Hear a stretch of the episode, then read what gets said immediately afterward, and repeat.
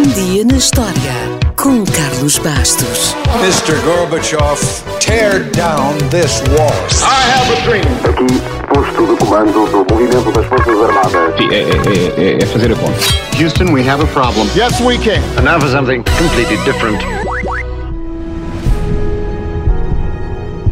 O primeiro relato sobre a existência da Atlântida é de Platão. Platão foi o discípulo mais famoso de Sócrates, muito respeitado pelas suas ideias, que influenciaram e de que maneira o nosso mundo ocidental. Pode não conhecer a sua filosofia, mas conhece-o, quanto mais não seja, pelo amor platónico. Voltando à Atlântida, segundo Platão, teria existido, numa época remota, um poderoso império situado, algures, numa ilha do Atlântico, para lá das colunas de Hércules, a que hoje chamamos Estreito de Gibraltar. Portanto, seria uma ilha desconhecida, no meio de um oceano desconhecido, mas imaginava-se que a ilha era maior que a Ásia conhecida nessa altura. Era uma questão de imaginação. De facto, histórias sobre a Atlântida não faltam.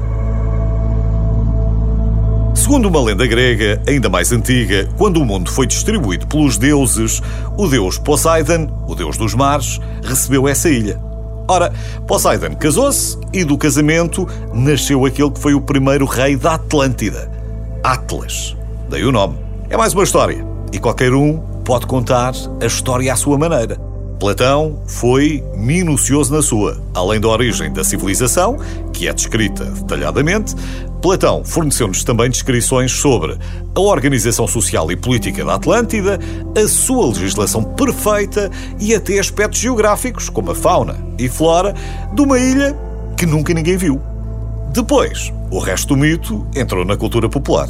Um dia, no auge do seu poderio, a Atlântida foi atingida por terremotos e tsunamis, foi engolida pelo oceano e desapareceu para sempre.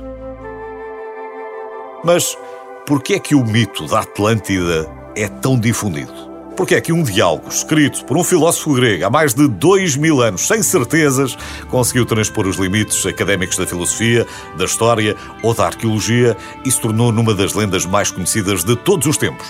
É uma boa pergunta. Talvez a explicação esteja na arte, ou melhor, nos artistas. Porquê?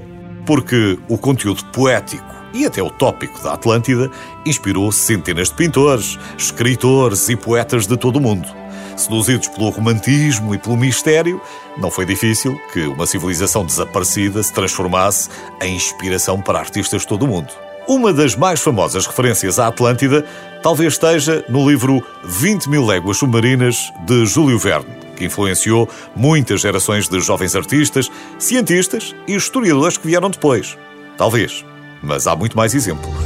Para terminar, resta dizer que quem começou a preocupar-se seriamente com a Atlântida foi um senhor chamado Heinrich Schliemann, um dos pais da arqueologia moderna. Schliemann conseguia falar grego moderno, clássico e arcaico. Ele leu e releu todas as histórias antigas dos historiadores, filósofos e escritores gregos e, pouco depois, realizou o seu primeiro sonho. Provou que a história da Ilíada, de Homero, não era apenas uma lenda, era uma realidade histórica. Depois de sete campanhas de escavações, descobriu a cidade de Troia. Por isso, Schliemann é considerado um dos pais da arqueologia moderna. Talvez tenha pensado em fazer o mesmo com a Atlântida, mas aí já não teve sucesso. Ainda assim, a lenda da Atlântida continua a fascinar a humanidade. Verdade? Mito? Para muitos eruditos, investigadores, cientistas e românticos, isso não importa. O importante é que os segredos e os mistérios que se mantêm escondidos nos façam procurar o conhecimento e nos façam procurar respostas.